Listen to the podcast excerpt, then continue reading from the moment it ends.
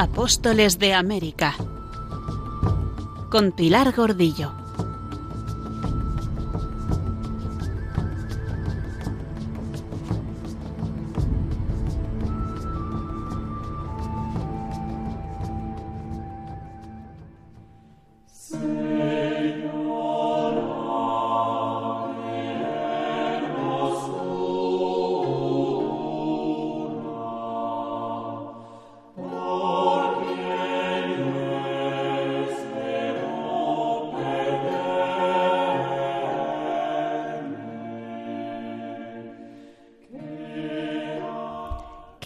A esta gran mujer reina que fue Isabel la Católica?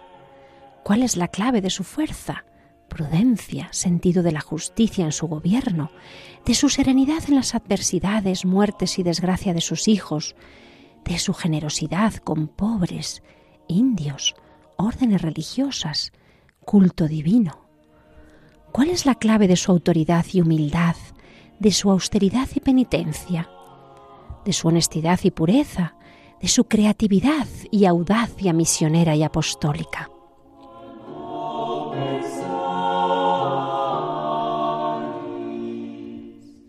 Cronistas, religiosos, literatos hablan de ella mucho más que de otros monarcas y unánimemente resaltan asombrados sus muchas virtudes, pues no era común esa forma de ser, mujer sabia y prudente.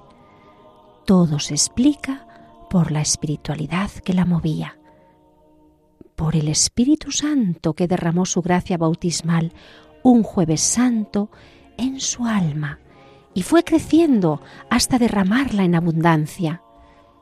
Pero el Espíritu se vale de causas segundas, de personas, educadores, circunstancias culturales, sucesos históricos y el propio sujeto que lo integra todo con su libertad. La espiritualidad de Isabel es obra del Espíritu Santo y es obra de la espiritualidad de su tiempo. La devoción moderna, alentada por la humanidad de Cristo, a quien hay que contemplar e imitar en sus misterios con una vida ascética.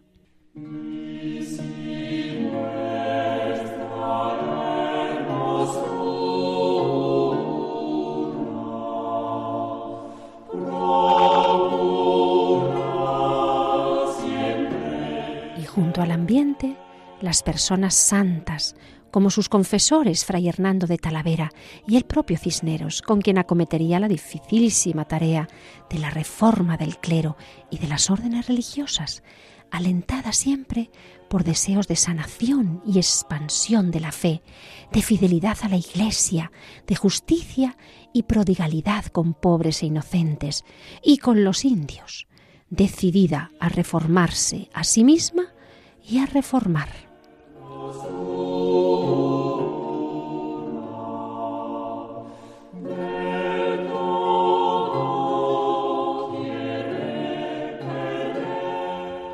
La obra agotadora del gobierno no la impedía cada día rezar las horas canónicas, asistir a la misa, lectura espiritual, y entre sus lecturas destaca el Evangelio, especialmente el de San Juan, del que llegó a saber pasajes de memoria, además de los libros La imitación de Cristo y La vida de Cristo del Cartujano, que encargó traducir al castellano para potenciar entre el pueblo su lectura. Oraba, hacía penitencia, especialmente durante la cuaresma. Cierta ocasión la pasó en el convento de la Encarnación de Sevilla, ayunando a pan y agua.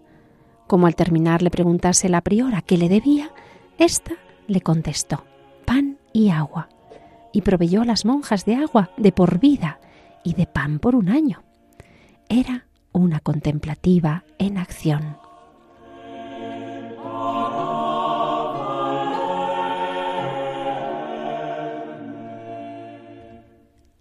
Hilaba mientras conversaba con el personal de palacio o en sus visitas frecuentes a conventos. Se ocupaba de la educación de sus hijos y de la corte, buscando buenas damas y buenos confesores.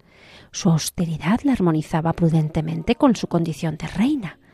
Gobernaba con prudencia y destacaba por su sentido de la justicia, acompasada con la misericordia, sobre todo con los pobres. Era fuerte y firme, sin dejarse dominar en un mundo de hombres siempre un poco orgullosos. Era además humilde, honesta, pura, magnánima, confiada y serena entre las adversidades. Apóstol, misionera y fiel hija de la Iglesia, sobre todo cuando asuma la empresa de la evangelización y defensa de los indios, a quienes siempre defendió en su dignidad y derechos, oponiéndose a la esclavitud. Su fidelidad a la Iglesia la va a demostrar en su obediencia a la jerarquía. En definitiva, vivió la espiritualidad de su época, una espiritualidad renovadora que buscaba la vida interior y la reforma de costumbres, mística y ascética, centrándose en la contemplación e imitación de Cristo. La armonía final que logró en su persona fue entre los valores humanos y los valores divinos.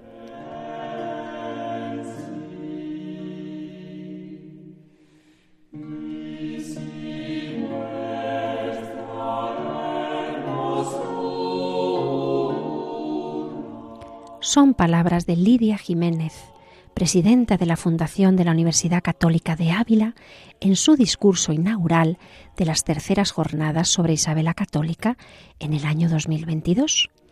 Y con esta entradilla, que quiere ser nuestro último homenaje a la reina Isabel, que agoniza, damos comienzo a nuestro programa 22 de Apóstoles de América.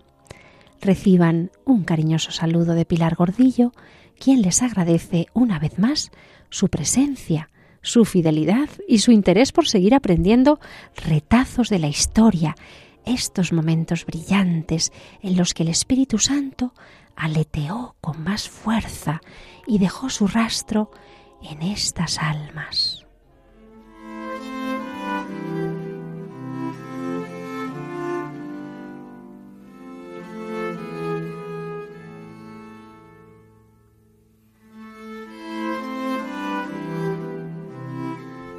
Y habíamos dejado a la reina en el mes de septiembre de 1504, pidiendo que ya no se aplicaran las misas por su curación, sino más bien por la salud de su alma.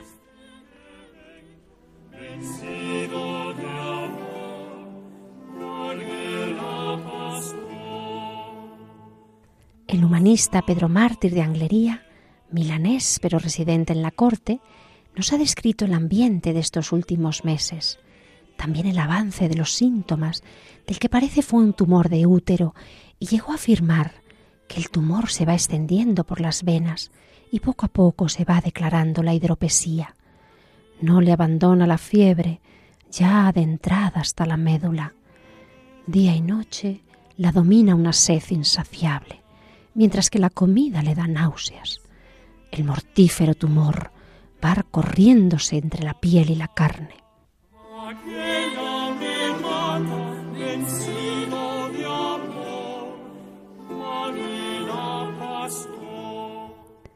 Y es que llevaba dos años sufriendo episodios de fiebre prolongada. Se le hincharon las piernas, aumentó de peso y le aparecieron úlceras en las extremidades, esas que alguno de los médicos especuló fueron debidas a los viajes a caballo. Le empezó a costar caminar, comenzó a utilizar una litera para desplazarse y cuando ya no pudo subir a la litera, tuvo que permanecer en el lecho. Entonces apareció esa sed insaciable.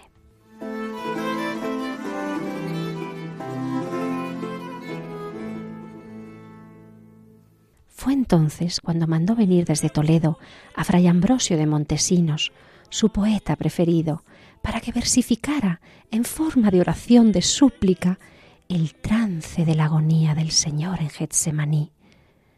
En el convento de San Francisco de Medina compuso el poema que la reina pudo escuchar de labios del propio autor, que se lo recitó muchas veces en este último tiempo como una oración impetratoria.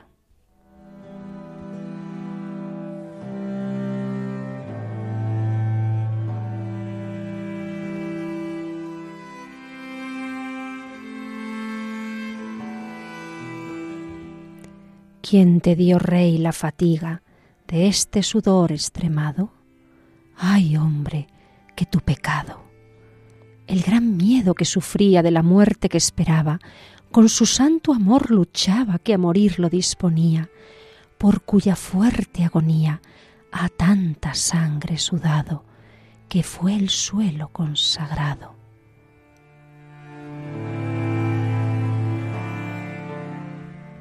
Señales que va sanando mi culpa de pestilencia, pues que Dios por su clemencia con sangre le va sudando. Gran bien es, más triste, ¿cuándo te será de mí cuitado este socorro pagado?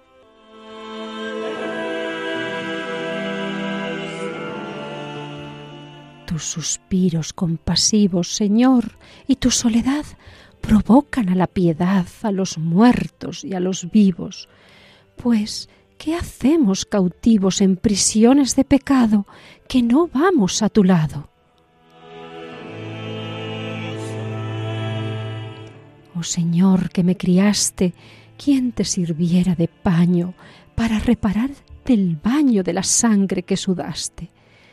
Pídote por quien quedaste tan aflicto y fatigado, ser de ti yo perdonado.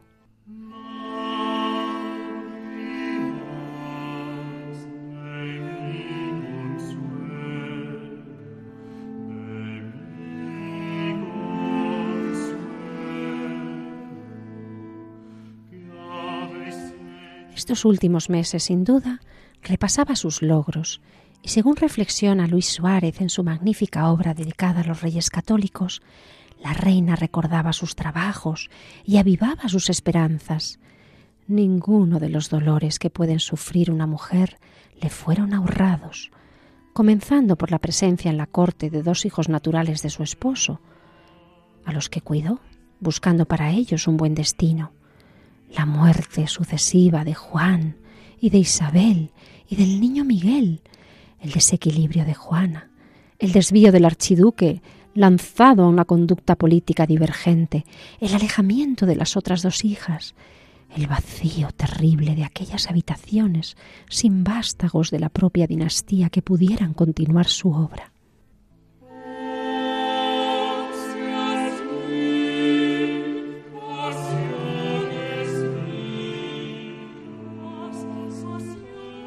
Escuchamos la pieza Lágrimas de mi consuelo, compuesta por Antonio Cebrián, interpretada por Jordi Sabal, Esperion 20, la Capilla Real de Cataluña, en esa obra Cancioneros del Siglo de Oro, Colombina, Palacio, Medinaceli. Esta en concreto se encuentra en el Cancionero de Medinaceli, datado en 1550. Lágrimas de mi consuelo, que habéis hecho maravillas y hacéis, salid sin recelo a regar estas mejillas que soléis ánimas de purgatorio, que en dos mil penas andáis batallando, si mi mal os es notorio, bien veréis que estáis en gloria descansando.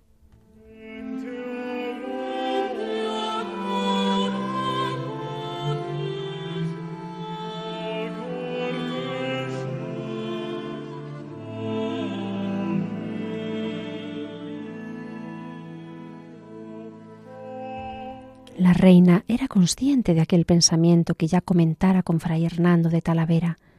Los reyes hemos de morir. Veía que se aproximaba aquel terrible día de juicio y estrecha examinación, el cual es más terrible para los poderosos que para la gente común.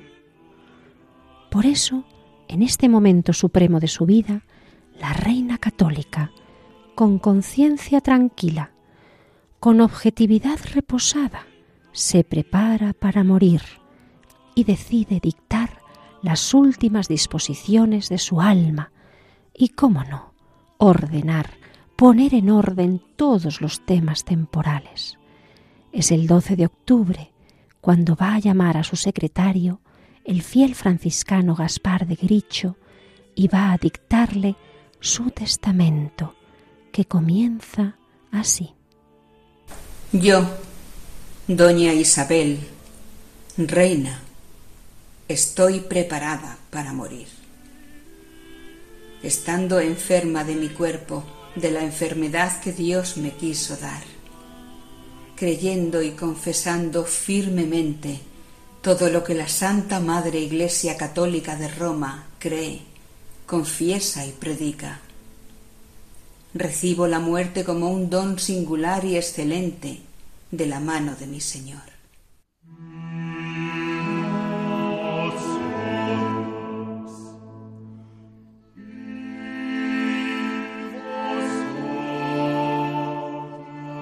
y va a ir adentrándose en los hechos trascendentales de su gobierno, el orden de los negocios, la justicia en todos los actos, el bienestar de los súbditos, el engrandecimiento del pueblo, los irresistibles brotes de sincera piedad, el amor respetuoso a su esposo, la tierna responsabilidad educadora de sus hijos, la gratitud a sus leales servidores, la prudencia en su proceder, la humildad, la modestia, la sinceridad, el tesón, la paciencia y una visión previsora de que hizo gala a lo largo de su existencia, tanto de princesa como de reina.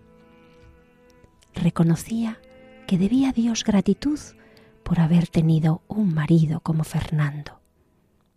Le dejo el recuerdo en memoria del singular amor que a su señoría siempre tuve, y puesto que también él ha de morir, que le espero en el otro siglo.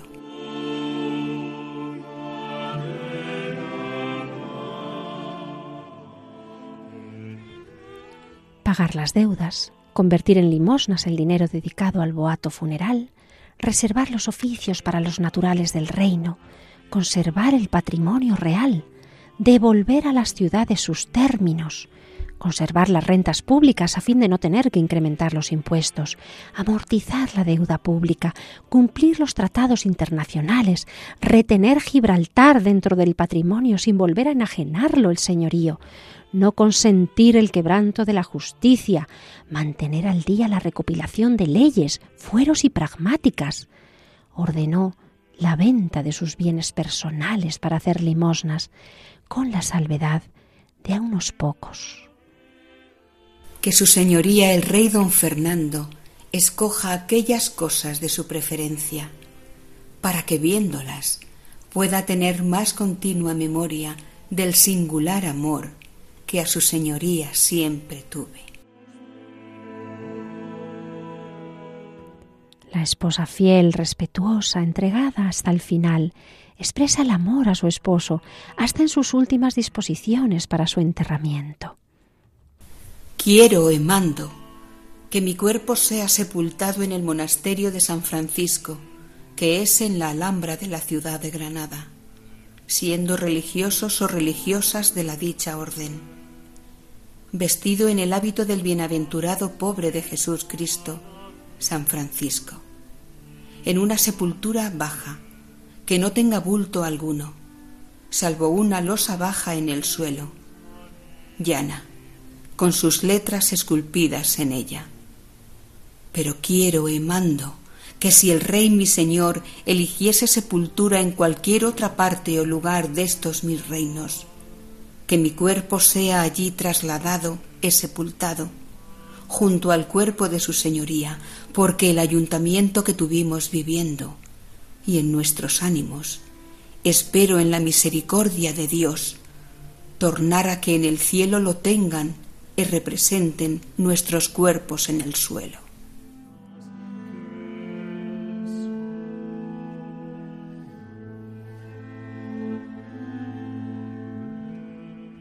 Que el ayuntamiento que tuvieron en vida, la unión, el ayuntarse, lo expresen sus cuerpos unidos en su sepultura Tal es su deseo. Un testamento muy rico, una joya espiritual que bastaría para impulsar la canonización de la reina, un documento para expresar la fe, el amor a su esposo, para enmendar lo que admitiera enmienda, para reparar cuanto exigiera una satisfacción, para ordenar su conciencia, para dar satisfacción a su pueblo y para ponerse sin ataduras terrenales en las manos de Dios, supremo juez. Ella tenía ya muy madurado su testamento, ahora le da la forma definitiva, lo otorga y lo ratifica con su firma ya temblorosa.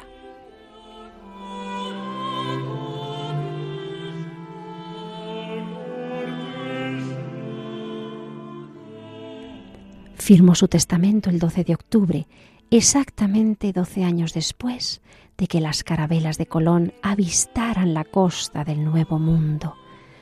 Tras su muerte, una nueva etapa, otro nuevo mundo se va a generar para los pobladores de las Indias, más desprotegidos, más desamparados, al quedar huérfanos de su valedora y protectora, la reina.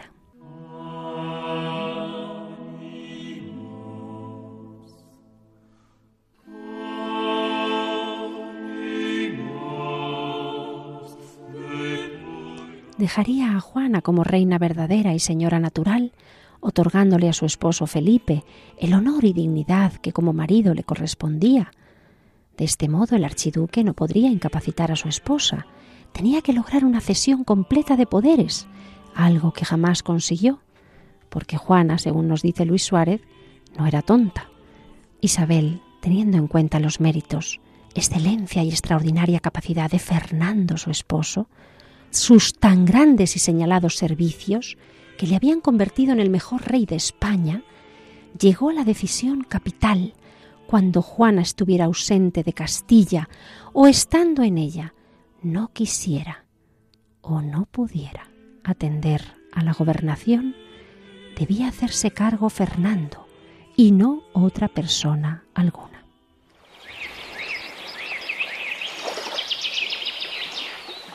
En su agonía, su pensamiento vuela a las Indias, puesto que así se infiere del codicilo testamentario que Isabel, antes de fallecer, manifestaba.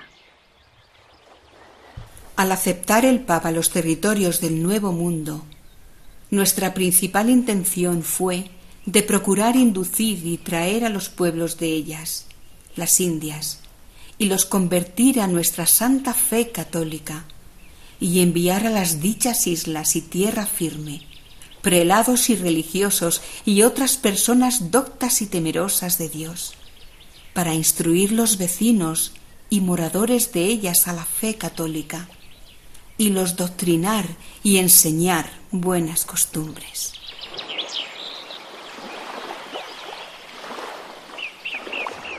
La actuación de España en las Indias volvía a su mente una y otra vez, a pesar de que la evangelización había sido siempre lo primero en la acción descubridora, la reina había sufrido la sensación de fracaso cuando una y otra vez Colón esclavizaba a los indios y los enviaba a España para ser vendidos en Andalucía, como ocurrió en 1495.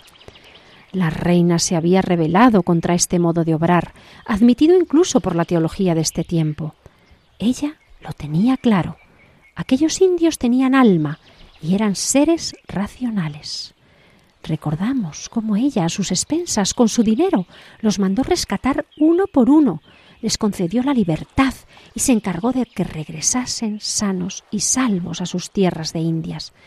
Y, por supuesto, prohibió esta práctica rigurosamente para el futuro.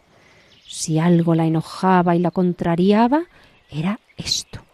Y a la hora de su muerte, aquel impacto de fracaso doloroso acudía a su memoria en las interminables horas de insomnio entre el dolor y la fatiga en su lecho de muerte. La última ley que había dictado para las Indias trataba de minorar los excesos en las encomiendas. La Real Provisión de 20 de diciembre de 1503 advertía contra los posibles excesos en las encomiendas. Mando a vos el dicho nuestro gobernador, que hagáis pagar a cada uno el día que trabaje, el jornal de mantenimiento que según la calidad de la tierra y de la persona y del oficio vos pareciere que debiera haber, lo cual hagan y cumplan como personas libres, como lo son, en como siervos, e hacer que sean bien tratados, en los que de ellos fueran cristianos, mejor que los otros y no consintáis ni deis lugar a que ninguna persona les haga mal, ni ningún daño u otro desaguisado alguno.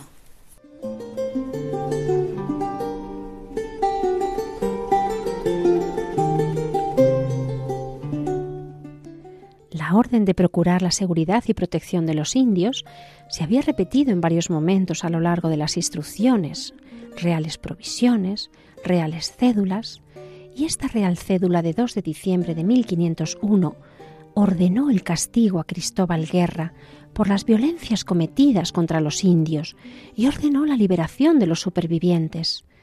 Los reyes católicos fueron informados de las fechorías que había cometido, pues había vendido indios como esclavos e incluso había matado y maltratado a muchos de ellos. Y quisieron impartir justicia, pues consideraban a los indios sus súbditos y vasallos.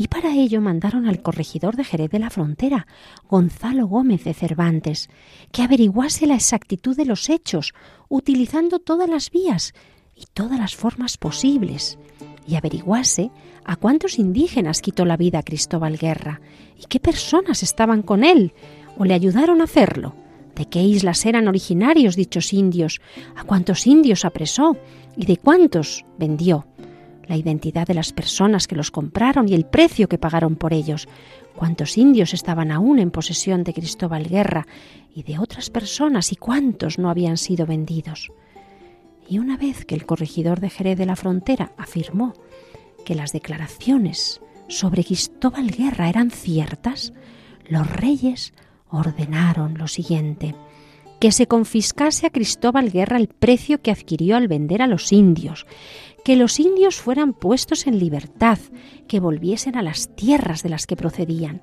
que se restituyese a las personas que habían comprado los indios a Cristóbal Guerra el precio que pagaron por los mismos, que se aprese a Cristóbal Guerra y a las personas que hubiesen participado en dichos actos.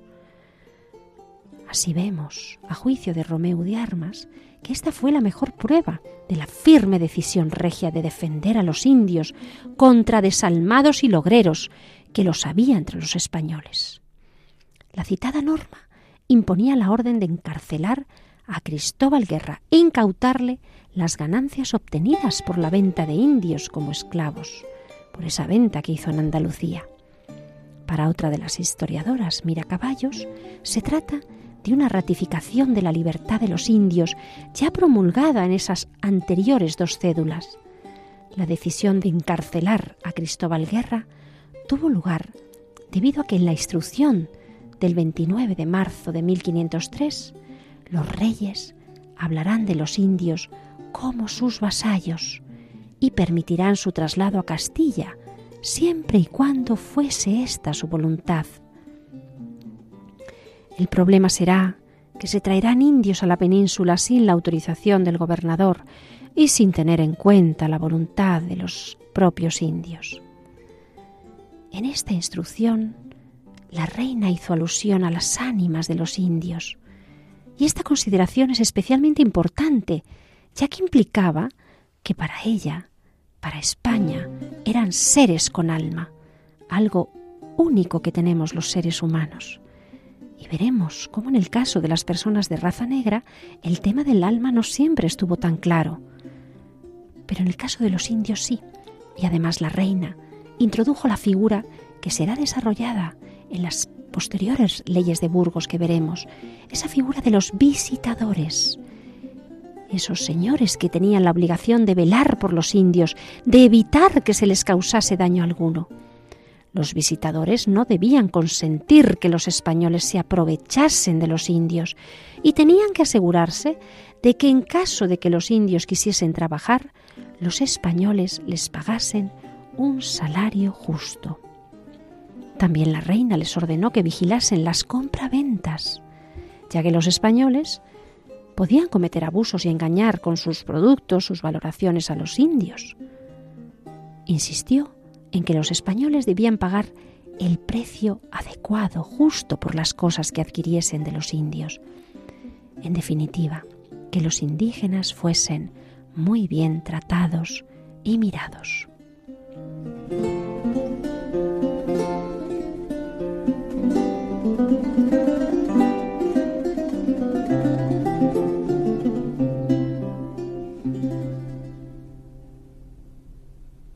Solo se permitió la esclavitud de los indios llamados caribes a través de la Carta de Provisión del 29 de agosto de 1503. En ella, la reina explica que donde estaba una gente que se dice caníbales, nunca los quisieron oír ni acoger. Antes se defendieron de ellos con las armas, y les resistieron, y no pudiesen entrar ni estar en las dichas islas donde ellos están, y aun en la dicha resistencia mataron algunos cristianos, y después acá han estado y están en su dureza, e pertinacia haciendo guerra a los indios que están a mi servicio, y prendiéndolos por los comer, como de fecho los comen. Así que por su negativa a ser convertidos a la fe cristiana, su negativa a ser súbditos de la corona, su insistencia en hacer la guerra y matar a numerosos cristianos e indios, y su carácter caníbal, por estas razones podrán ser esclavizados. También se va a permitir la esclavización de los indios obtenidos en buena guerra, y la de aquellos que ya fuesen esclavos al haber sido adquiridos de otros indios, es decir, aquellas situaciones en las que hubiesen sido esclavizados por otra tribu y los cristianos los comprasen como esclavos para la mano de obra. Pero salvadas estas tres excepciones, a la reina siempre le causó una honda preocupación la posibilidad de que una vez que desapareciera ella, se pudiese reincidir en tan detestable abuso de poder contra la dignidad de sus vasallos, sus nuevos indios, estos seres humanos. Por eso va a reafirmar los derechos de aquellos desde una óptica cristiana.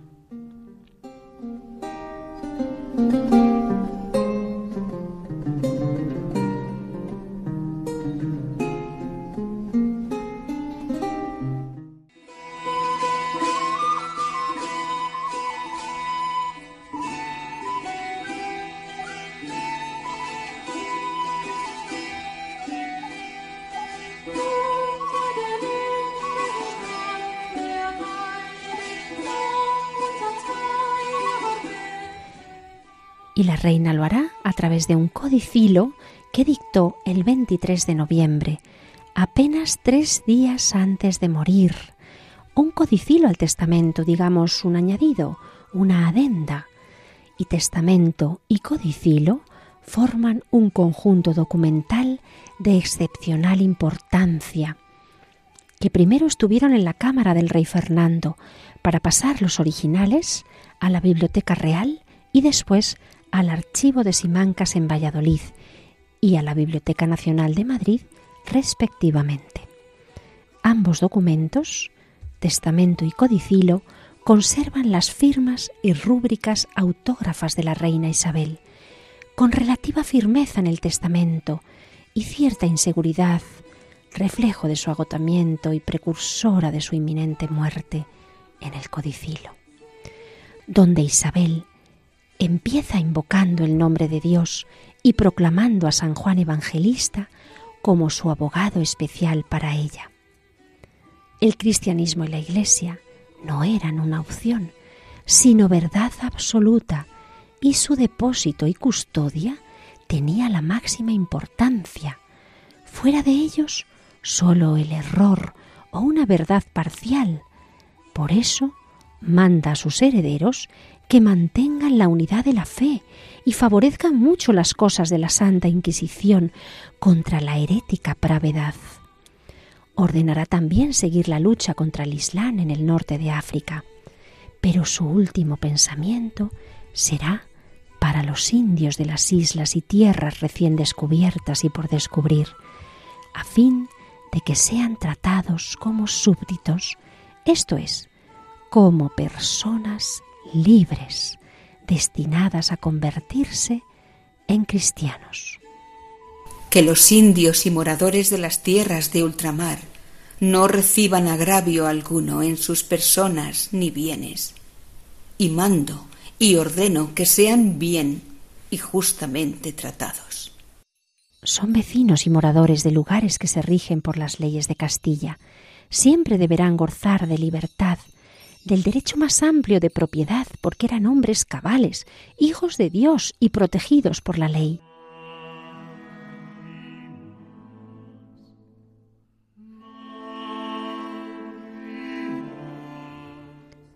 manifiesta que esta es su última voluntad. La hace firme y valedera ante su secretario y notario Gaspar de Gricho, y en presencia de cinco testigos que lo suscribieron y sellaron con sus sellos, como habían hecho cuarenta y dos días antes con el testamento. La reina estampó en la plana de pergaminos su última firma, con mano temblorosa por la debilidad de sus fuerzas. Era su último acto de gobierno. Las pocas horas que le restaban de vida las ocupó esta mujer cristiana en prepararse para el instante final, su encuentro con el Creador.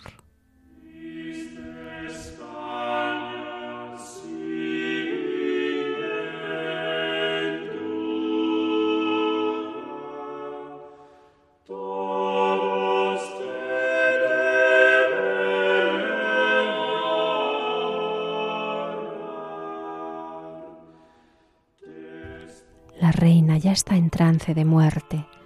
Las cartas de sus súbditos más cercanos se tiñen de angustia por el luto inminente.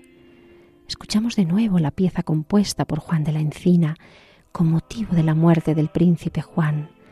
Triste España sin ventura, todos te deben llorar, despoblada de alegría para nunca en ti tornar. Tormentos, penas, dolores, te vinieron a poblar, sembróte Dios de placer porque naciese pesar.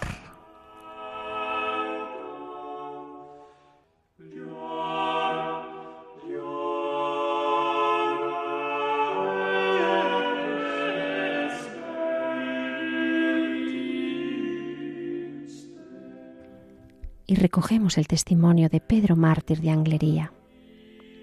Ayer Mientras estábamos muy tristes en una habitación de palacio, me preguntaste sobre la reina ya en trance de muerte. Tiemblo al pensar que con ella nos abandonen la religión y la virtud. Por ello deseamos incluso partir en su compañía hacia las regiones a donde ella se encamina. Ella no es posible que muera, pues que vivió de modo que sobrepasó todos los límites impuestos por la naturaleza con la muerte termina su mortalidad terrena, pero su alma no morirá jamás. Tenemos que sentir grandísima pena, pero también hemos de envidiarla porque desde ahora va a disfrutar de doble existencia, pues acá deja este mundo que ella impregnó y adornó con su fama y virtud, pero es que además vivirá eternamente junto a Dios en el cielo.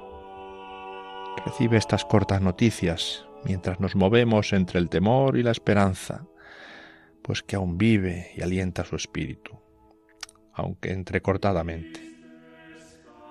No tardando verás muchas y grandes cosas sobre esta mujer.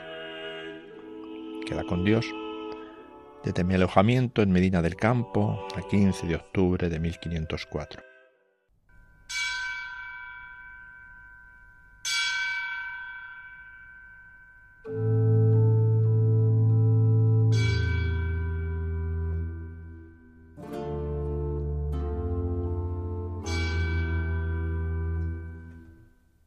Era el 15 de octubre cuando Anglería firmaba esta carta.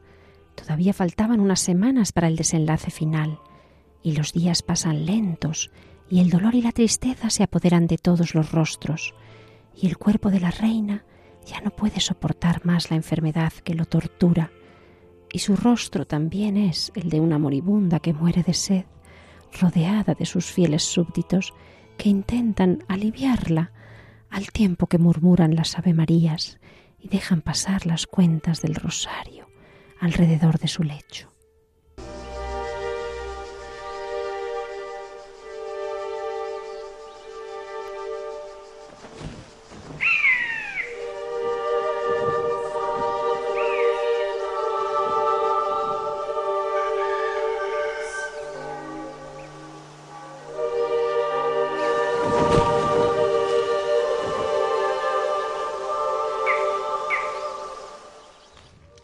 Llega el fatídico 26 de noviembre y las horas de la madrugada se hacen lentas, penosas, y hacia las 11 de la mañana el rey es avisado del inminente desenlace y todavía le da tiempo a llegar junto a su esposa, su amada y fiel esposa, cuyo cuerpo deshecho agoniza. Y todavía tiene fuerzas el rey para murmurar en su oído su última declaración, el inmenso amor que le ha profesado y la promesa de no perder nada de lo logrado. Y poco después, la reina cierra los ojos y el hálito de vida se escapa de los labios de doña Isabel, que entrega el alma con toda la paz y toda la serenidad que otorga una vida y una muerte santa.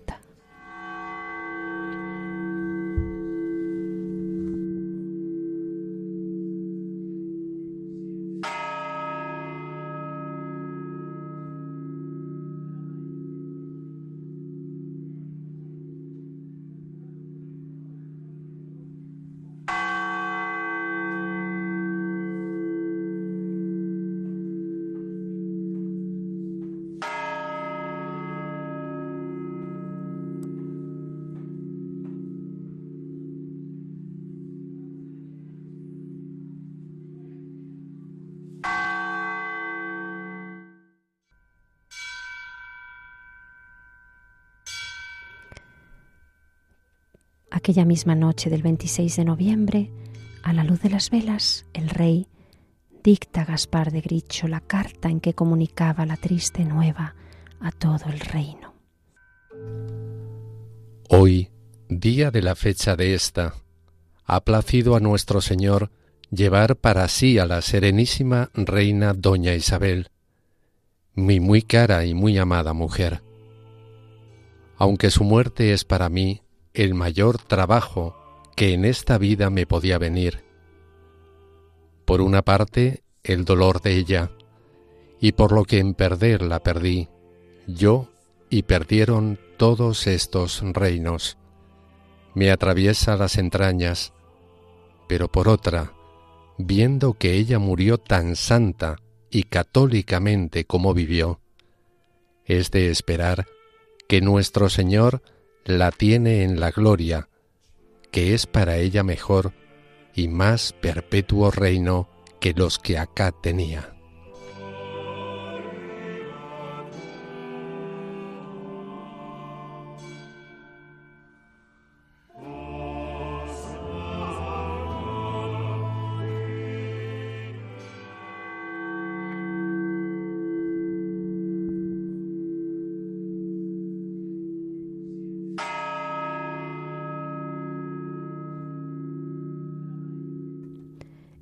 Comenzaba el alba del día 27 de noviembre y en los altares del reino empezaban a celebrarse las misas por su alma, las primeras de las veinte mil misas que dejó ordenadas la reina para que se dijeran en iglesias y monasterios observantes de mis reinos y señoríos, donde mis testamentarios pareciese que devotamente se dirán, y que les sea dado en limosna lo que a mis testamentarios bien visto fuere. Mientras ocurría esto, los cortesanos seguían difundiendo la noticia en sus cartas, testimonios desgarrados de las primeras horas sin Isabel. Me tiembla la mano por el dolor de mi alma, pero no tengo más remedio que obedeceros y por esta única razón os escribo, ya que a diario me estáis surgiendo con vuestras misivas para que os tenga al corriente en todo momento de lo que aquí acontece. La reina acaba de exhalar aquella su alma generosa, excelente por sus obras. La tierra entera acaba de perder su más preciado ornamento, pues entre todas las mujeres nada semejante se había conocido antes que ella. Ni se lee la historia del universo que Dios o la naturaleza hayan dado jamás al mundo ser tan envidiable como esta mujer, y una reina de tan excelsa calidad pues aunque muchas de ellas empuñaron el cetro y la historia antigua las celebra, ya por sus dotes extraordinarias, ya por sus brillantes hazañas, sin embargo no llegaron ni con mucho al culmen de la gloria más inaudita. Mas esta reina nuestra, todo el mundo sabe cuán grande fue su coraje para cometer grandes gestas, y su perseverancia para llevarlas a buen término. Los que como vosotros fuisteis sus colaboradores, sabéis mejor que nadie su tesón para desenterrar el vicio y su anhelo en promover la virtud. No podemos menos que llorar la pérdida de la que hasta hoy ha sido espejo de todas las virtudes, refugio para los buenos azote para los perversos, que durante décadas habían sido la pesadilla de todo reino. Solo la certeza de que ya la reina Isabel está gozando de la gloria eterna será vuestro consuelo ante la consternación de su muerte.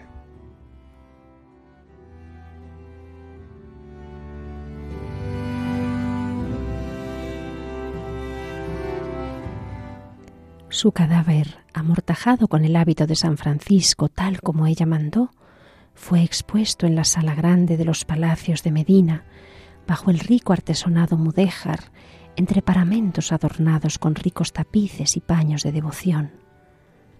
Una ansiosa muchedumbre comenzó a desfilar por delante de sus despojos mortales, mientras en la plaza de San Antolín los artesanos levantaban un estrado desde donde se había de proclamar como reina a doña Juana.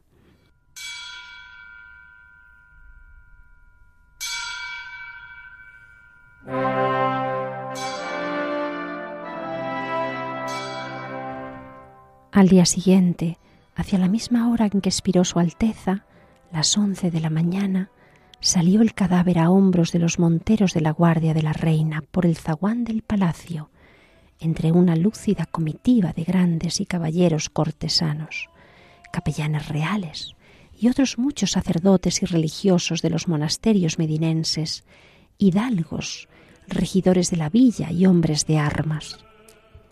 Siempre fueron recordadas las lágrimas de los medinenses que llenaban la plaza, lágrimas que brotaban de sus propios ojos cuando vieron aparecer el féretro con los restos de la reina Isabel por el zaguán del viejo palacio a hombros de sus leales servidores. Aquellos restos salían para iniciar el camino hacia Granada en la triste y lluviosa mañana del 27 de noviembre de 1504. Aquel fue un espectáculo para no olvidar.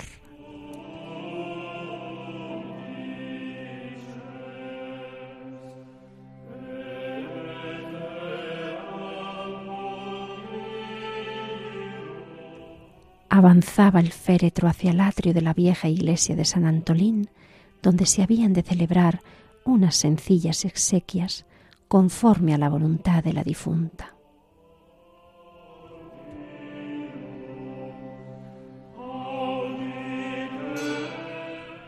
Acabada esta ceremonia, fue proclamada la princesa doña Juana como reina de Castilla y León. Entrada ya la tarde, una de las más tristes del otoño, con el cielo totalmente encapotado por negros nubarrones, sacaron el féretro con los restos de la reina católica y se organizó un cortejo para despedirlos, porque salían ya camino de Granada.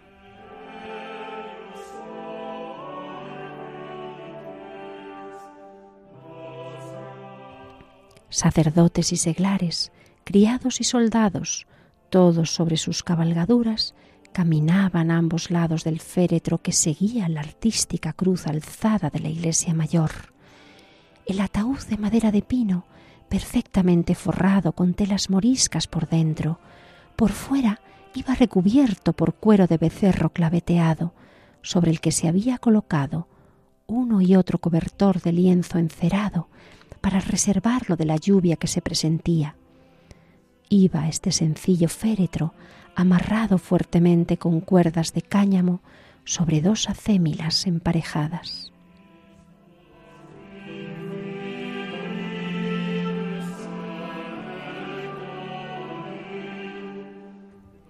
El rey don Fernando acompañó el cortejo que conducía el cadáver de su esposa durante buen trecho hasta que decidió regresar con su escolta y con la mayor parte de los nobles al palacio real, al que llegaron entrada ya la noche, bajo una intensa lluvia.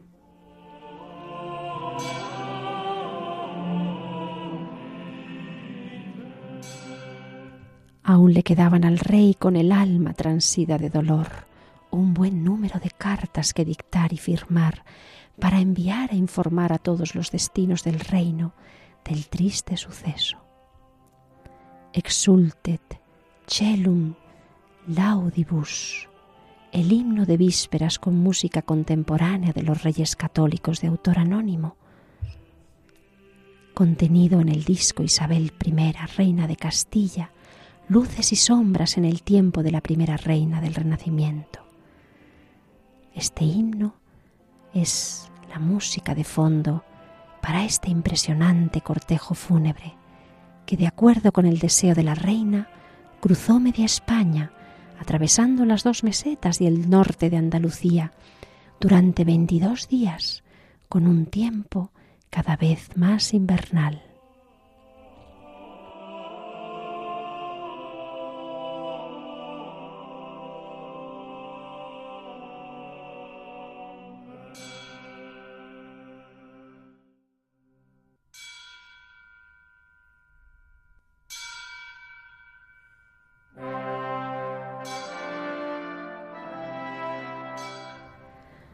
Cortejo con doce capellanes y doce cantores, además de los mozos auxiliares para transportar el cadáver regio. De Medina del Campo pasaron a Arévalo, Ávila, Toledo, donde entraron por la puerta del Cambrón y se dirigieron a su fundación de San Juan ante Porta Latina, hoy conocido este convento como San Juan de los Reyes, la fundación tan querida de la reina, símbolo de su victoria en la guerra de sucesión y del nacimiento del heredero varón truncado.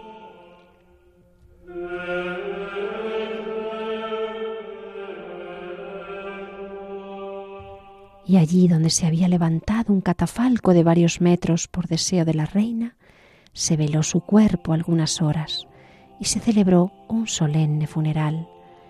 Después atravesaron el puente de San Martín camino de Andalucía hacia Jaén y finalmente Granada, donde llegaron el 18 de noviembre. La reina fue enterrada en principio y conforme a su deseo en el convento de San Francisco de la Alhambra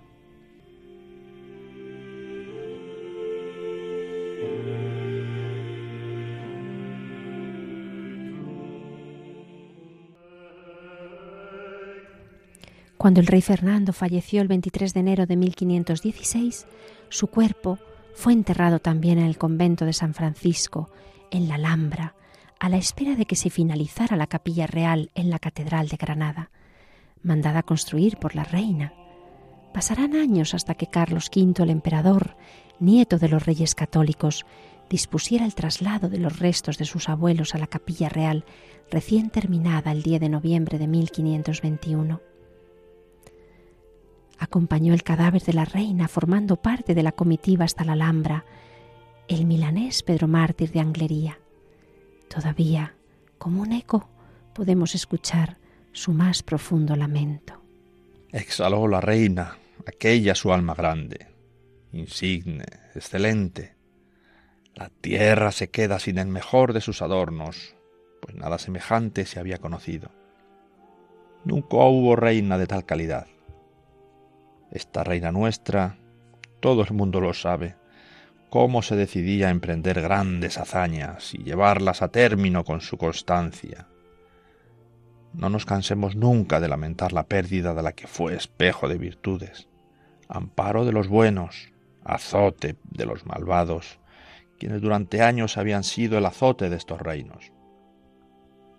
Pueden alegrarse los que, como nosotros, tuvieron ocasión de conocer su alma, oír sus palabras, ser testigo de sus obras. El pensar que goza ya de la gloria imperecedera nos sirve a todos de consuelo y de alivio por su muerte.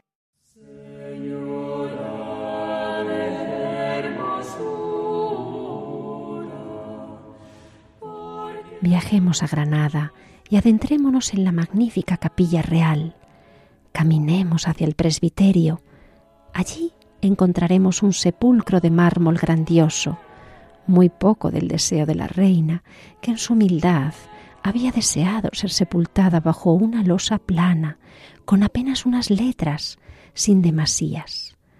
Pero años después se ha dispuesto que sea Domenico Fancelli quien labre un lujoso sepulcro en mármol de Carrara, que se instalará en 1517, y un año tras la muerte del escultor será el burgalés Bartolomé Ordóñez el que tenga la responsabilidad de superar al maestro con un sepulcro todavía más alto y egregio para sus hijos doña Juana y don Felipe el Hermoso. Acerquémonos, pues, al crucero donde descansan los restos de los reyes católicos, Isabel y Fernando, a quienes el título de católicos les fue dado por el Papa Alejandro VI en el año 1496 en razón de sus egregias virtudes de señalado celo de la fe católica y devoción a la Iglesia romana. Y quedémonos en silencio, orando por la pronta beatificación de la reina Isabel y por la fe en América, la tierra donde nuestra primera apóstol sembró la semilla del Evangelio, que todavía fructifica con abundantes y esperanzadores frutos para la Madre Iglesia.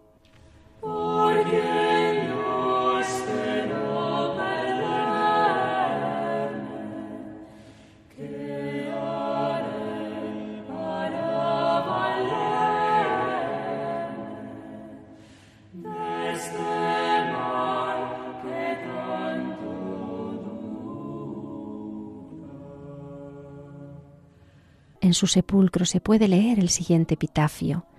En este sepulcro de mármol descansan los dos esposos unánimes, Isabel de Castilla y Fernando de Aragón, derrocadores de la secta de Mahoma, aniquiladores de la herética pravedad, apellidados los católicos.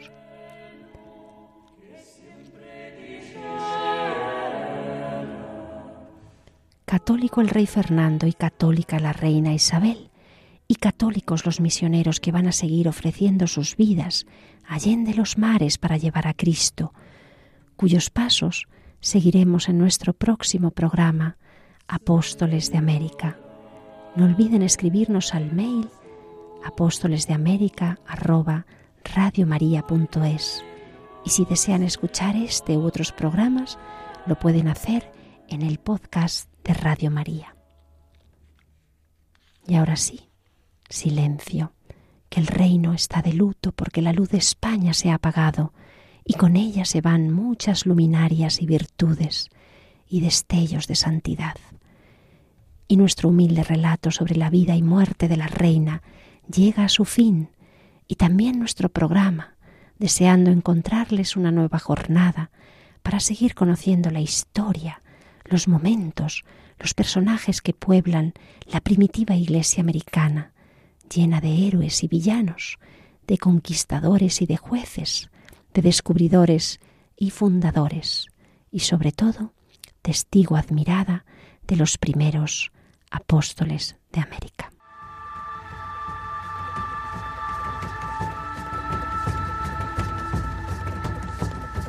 Apóstoles de América con Pilar Gordillo.